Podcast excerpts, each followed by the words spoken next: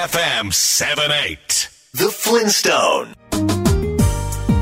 地球と遊び地球に学ぶザ・フリントストーンこの番組は自然や環境をテーマに毎週スペシャルなゲストをお迎えしてお届けしています。帯渚です。今週も Google Meet を使ってテレワークで収録しています。さてゴールデンウィークに入って3日目になりますがいかがお過ごしでしょうか？私は仕事の合間にゴルフに行こうと思っています。自然に囲まれてリフレッシュしてきます。今年のゴールデンウィーク国内の航空便の予約状況はコロナ禍以前には戻ってないもののどの方面も前年を上回っているそうです。国際線も水際対策の緩和もあり予約状況は大幅に伸びていて特にハワイ線の予約は前年比でおよそ9倍という航空会社もあるようですよ。とはいえ国や地域によっては入国規制があるということで自由に海外旅行ができるようになるまでにはまだ時間がかかりそうです。一日も早く気兼ねなく旅行が楽しめる日が見てほしいですよね。今週のゲストは世界を巡る定住旅行家のえりこさんです。この定住旅行家という肩書きを初めて聞いた方も多いと思います。定住旅行とは一つの場所に滞在する旅行のスタイルというのはわかるんですが普通の観光とはどう違うのかそしてその魅力はどんなところにあるのか。今日はえりこさんにじっくりお話を伺います。BayFM The Flintstone Nature is beautiful. The beauty that cannot be man-made. ベイ FM から帯渚がお送りしているザ・フリントストーン今週のゲストは世界を巡る定住旅行家のえりこさんです。えりこさんは鳥取県米子市出身。モデルの活動と並行して定住旅行家としても活躍。これまでに訪れた国は50カ国以上。滞在したご家庭は100家族を超えているそうですよ。それでは早速お話を伺っていきましょう。えりこさん、定住旅行家とは旅先に定住しながらその体験を書くお仕事ですか？そうですね。はい。あの、世界各地に、まあ、あの、出かけていって、で、そこで、まあ、普通であれば、あの皆さんホテルとか宿泊施設に滞在されると思うんですけども、私の場合はその現地の家庭に、まあ本当に一般家庭なんですけども、そこに滞在をして、えっ、ー、と、その旅の様子を、まあ、あの、生活ですね、具体的には暮らしを伝えるというのをライフワークにしております。一箇所にどれぐらいの期間滞在されるんですか？そうですね。国によってちょっと滞在期間が違うんですけども、えっ、ー、と、まあ最低でも1ヶ月以上は滞在をしています。え、1ヶ月以上その一般のご家庭に、はい。お世話になるっていうことですか？そうそうですね。はい。え、これってそもそも、ど、どうやってその一般のご家庭を探すんですか、はいえっ、ー、と、そうですね。あの、全部段取りは日本でやっていくんですけど、はい、あの、まあ、行きたい国を最初に決めて、まあ、地域もそうなんですけれども、で、そこから、まあ、そこに行ったことがある人とか、まあ、そこと関係がある、人とかに声をかけて誰かこう泊まらせてくれるあの家庭知りませんかとかあの知ってる人いませんか？っていうのを聞いてそこから話をこう進めていくっていうのをしています。じゃあ全くの知らない人っていうよりは知り合いの知り合いとか、友達の友達とか。はい、はい、そうですね。はい。あ、そうなんですね。はい。えりこさんお一人で行かれるんですよね？そうです、そうです。はい。基本的には一人で行く、行かないと、やっぱり、なんていうんですかね、人と一緒にいてしまうと、その人と話す時間とか、過ごす時間っていうのが多くなってしまうと、やっぱ現地の人との交流をしに行ってるので、まあ時間がちょっともったいないなっていうのもありますし、やっぱ受け入れる方も一人を受け入れるのと、二人とか三複数人受け入れるのは多分違うと思うので、基本的に一人で行ってますし、あの、旅行がそもそも私、あの人と一緒に行くのが苦手で はいそうなんです。はい。一人が楽です。お客さんとして招かれるわけじゃなくって、そうやって家族になれるっていうのは、えりこさんなりに何か工夫されてることってあるんですか？えー、っと、そうですね。まあ、あのー、自然体で私はいるんですけど、うん、えー、っと、結構末永く私はお付き合いをしていきたいので、まあ、一回定住した先に何度も行くってことも結構たくさんあって、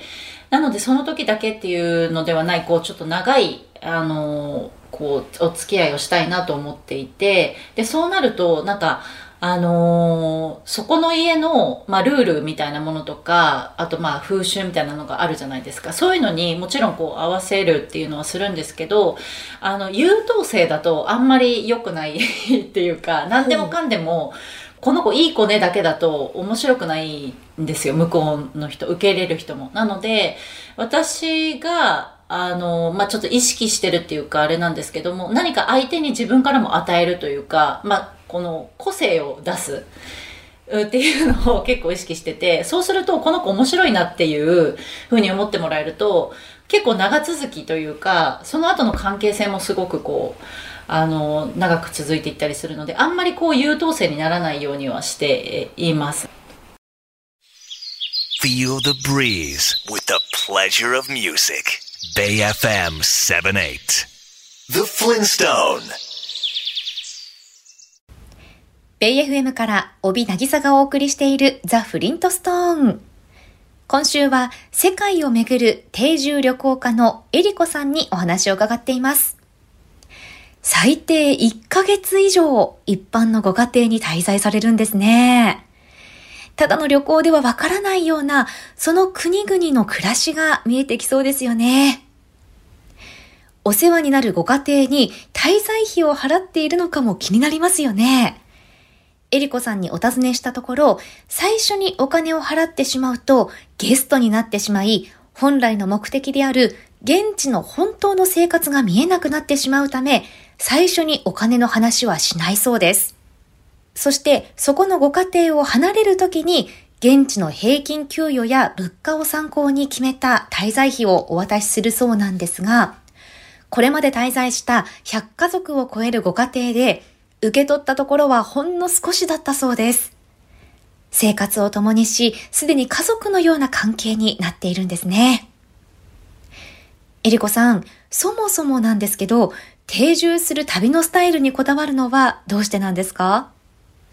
そうですね。もともとそんなに旅行っていうか旅が、あの、好きではないと言ったらあれなんですけど、うん、あの、旅を目的としてなくって、ってその現地の人がどういうふうに生活しているのかとかあの生きているのかっていうのがすごく気になるので、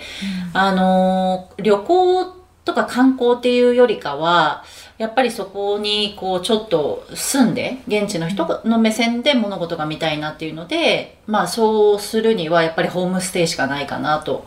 思いましてただそういうスタイルの旅でされてる方ってほとんど、まあいらっしゃるとは思うんですけども、あまり私は知らなくって、で、それで自分でこう、定住旅行家という名前をつけて、はい、活動しております。言葉はどうされてるんですか？あ、言語は、私なんかあの、もともとその定住旅行家になる前に、あの、まあ、言語がすごい好きで、で、いろんなところにあの、留学をしてたんですよ。なので、一応6カ国語を話すんですけど、そこで、まあ対応できる国もあれば、あとはできないところは行く前に、あの、準備段階でちょっとそこの言語を勉強してから行くようにしています。なので、準備って大体半年ぐらいかかるんですけど、まあその間に、えっ、ー、と、レッスンに通ったりとか、まあ、あの読み書きはできるようにならないと例えばローカルのバスとかに乗れなかったりとかするので、はい、一応読み書きとあとまあ日常会話でよく使うだろうというようなことは覚えてからいきます。なんかこう文化ですとか習慣の違いで戸惑ったこととかってありますか？そうですね。まあ、あのー、それぞれの国で、その、なんていうんですかね。やっぱりその、も、こと、まあ、言葉で言えば、例えばその言葉の発し方の価値観が違う、まあ言葉の使い方の価値観が違ったりするっていうのは結構大きいなと思っていて、例えばネパールに行った時とかは、ネパール人ってありがとうってあんま言わないんですよ。これインドでもそうなんですけど、その、相手が困っていたら助けるっていうのが当たり前なので、それに対してありがとうっていうことがすごく不自然だったりするんですよね。ただ、私の、自分のあの、日本人の感覚だと何かしてもらったらすぐありがとうって言ってしまうっていうところがあって、それがちょっとなんか、こう、言うと、向こうの人はちょっと変に感じるというか、そういうのがあった、あるので、まあ、言語的なそういうあの使うタイミングとかそういうのでああ全然違うなっていうことはよく感じますね。Catch your motion on Bay FM 78 The Flintstone ベイ FM から帯渚がお送りしているザ・フリントストーン。今週は定住旅行家のエリコさんにお話を伺っています。国語話せるエリコさん、かっこいいですね。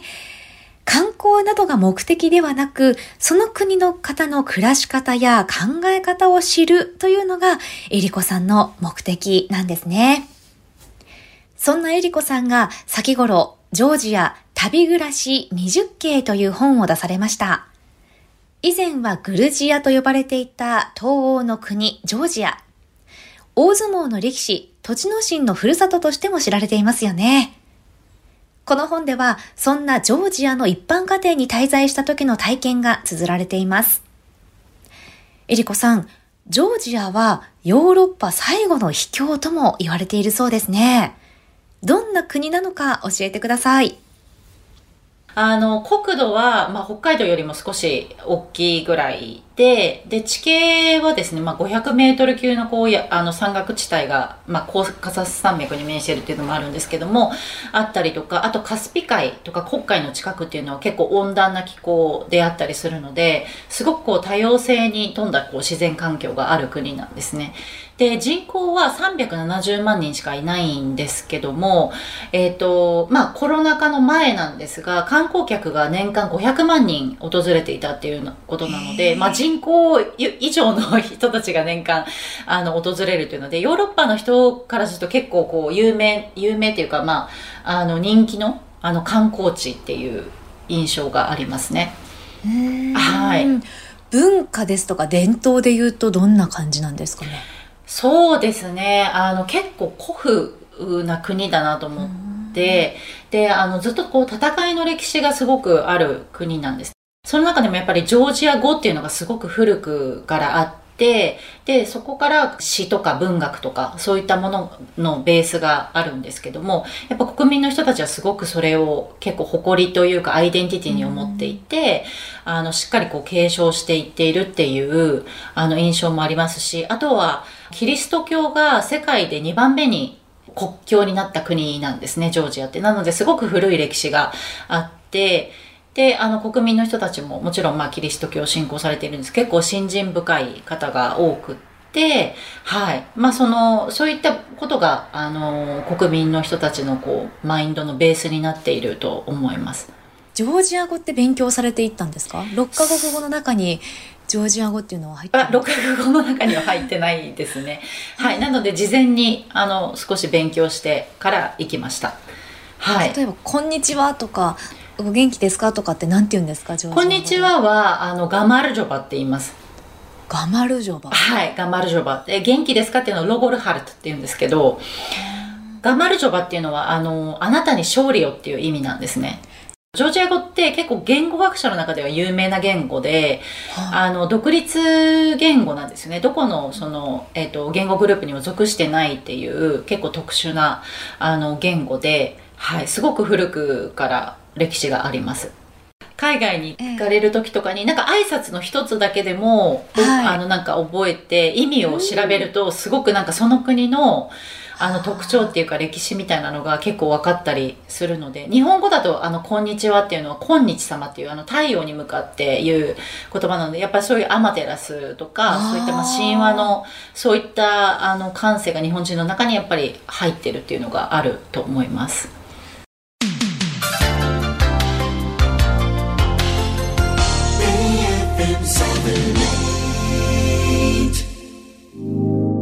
Bay FM The Flintstone Blue Planet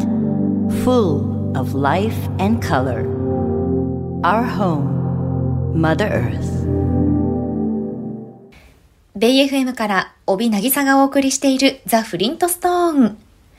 今週は世界をめぐる定住旅行家のエリコさんにお話を伺っています。一般のご家庭に1ヶ月以上滞在しながら現地の暮らし方などを学ばれているエリコさん。お客さんとして迎えてもらうのではなく、家族の一員としてご家庭に滞在されるのは、エリコさんの魅力でもありますよね。エリコさんはジョージアでは3カ所のご家庭に滞在されたそうですよ。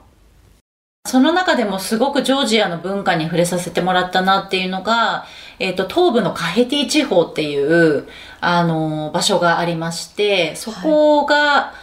やっぱりすごく印象に残っていますね。そのカヘティ地方っていうのがワインの、えっ、ー、と、生産地ですごく有名で、で、ジョージアってワインの発祥地なんですよね。であのご家庭で皆さん大体じ皆さんなんですかね国民の 70%80% くらいが皆さんワインを自分で作ってらっしゃるっていうあの習慣があるんですけどももちろんあの毎日ご飯を食べる時とかワインがこう出てきて、うん、あの私もこう楽しませてもらったんですけど、はい、あのそこでやっぱりあの、これこそジョージアだなと思ったのが、あの、スプラっていう宴会があるんですけども、はい、その宴会自体がもう儀式になっていて、はい、あの司会者のあの玉田っていう人がいるんですけど玉田って呼ばれるんですけど、司会者が、はい、その人が演説をしたり詩を読んだりしてで時計回りに皆さんそれぞれ演説をしていくっていう、まあ儀式的な宴会みたいなのがありましてこれはもう多分ジョージア人に招かれると必ずそのおもてなしとして受けることの一つだと思うんですけど家庭でその宴会があるってことですか？家庭でもありますしあの、うん、友達同士でこう集まってやるパターンもあるんですけど、まあ、家庭でご飯を食べる時もそういうちょっと演説みたいなあの、まあ、スプラがこう行われるっていうことも結構ありますね。ワインの発祥地であるジョージアでは皆さんご自身でワインを作られているという方も多いんですね。ジョージアの食べ物で有名なのは、マッツォーニと呼ばれるヨーグルト。ご家庭に自家製のヨーグルトがあって、毎日欠かさず食べるそうです。特徴は水分が多くて、最初口に入れると酸味を感じ、その後甘みが出てくるそうですよ。口当たりはお豆腐に近いとエリコさんはおっしゃっていました。食べてみたいですよね。エリコさん、ジョージアではトレッキングに出かけたそうですね。そうですね。あの、コーカサス山脈の近くのスバネティ地方っていう場所があるんですけども、そこに滞在した時に、まあ、トレッキングをして、で、まあ、山私すごく好きなので、あのー、いろいろこう見て回ったんですけど、あ中でもあのウシュバ山っていう、はい、あの山があるんですね。えっと、ピークが2つある、ちょっと特徴的な山なんですけども、そこに行った時はすごく、あの、美しいなというか、非常に印象に残っている場所ですね。Feel the breeze with the pleasure of music. Bay FM 78. The Flintstone. ベイ FM から帯渚がお送りしているザ・フリントストーン。今週は定住旅行家のエリコさんにお話を伺っています。ジョージアの方々のスプラ、宴会の様子見てみたいですよね。国ごとに言葉の意味合いや文化、習慣が異なるので本当に面白いですよね。エリコさん、今までたくさんの国を訪れ滞在されて改めて定住旅行の醍醐味はどんなところにあると感じてますか？観光だと本当にわからない、まあ、人の暮らしだったりとかそういった生き方に触れられることっていうのが一番、あの醍醐味じゃないかなというふうに思います。やっぱり実際に行ってみて体験することでわかることってたくさんありますもんね。そうですね。はい。一方でこう日本に対する思いに変化があったとかっていうのはあるんですか？日本に対してうんそうですねやっぱすごい日本って有名な国ですよね。はい。だし、やっぱ人口がすごく多いし、まあそのね、人口ってやっぱ国力にもつながるところだと思うので、なんかそういったことがずっと日本にいたらあんまりこう感じなかったんですけど、客観的にこう見えるようになったかなっていうのと、あとはやっぱ最近は本当に日本って結構ガラパゴスみたいになってるなっていうふうに思っていて、もちろんそれがすごい個性であるっていうこともあると思うんですけど、やっぱ陸続きじゃないので、そこはやっぱ島国としてのこう特性がすごくあるなっていうこともあるんですけど、今こうグローバル化がすごく進んできてて、これから日本はどういったこう立ち位置で、あの、いろんなことが繰り広げていくんだろうっていうのをすごく見ています。まあ、コロナ禍でなかなか思い通りに海外に行けなくなってしまいましたけれども、今後の定住旅の予定がありましたらぜひ教えてください。えっ、ー、と、今年はですね、えっ、ー、と、ポルトガルに行く予定にしています。はい。へえ、ポルトガルはもう何度目かとかなんですか？あ、ポルトガルは初めて行く国ですね。すねはい。へえ、どんな旅にしたいですか？そうですね。ポルトガルって日本に初めてこう西洋を持ってきた国の一つでもありますし、すごく日本とは関係が深いので、あの、そうですね、そういった文化面とかも含めていろんな風にこういろんなところを見ていきたいなと思います。昔あの大航海時代はすごくね、世界中で世界をこう あの制していたような国ですけども今人々はどういうふうに生活してるのかとかそういったところも見れたらなと思います。Feel the breeze with the pleasure of music. Bay FM 78. The Flintstone.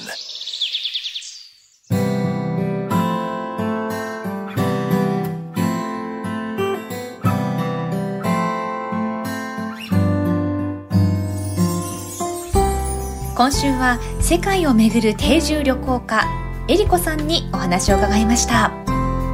観光ではわからないその国の人の生き方を知ることができるというのが定住旅行の魅力ですね。私もカナダに2週間ほどホームステイをしたことがありますがまたいつか定住旅行してみたいなと感じました。エリコさんの新しい本「ジョージア旅暮らし20景」には一般家庭に入り生活を共にすることで見えてきたジョージアの人たちの生き方や暮らし文化などが綴られています。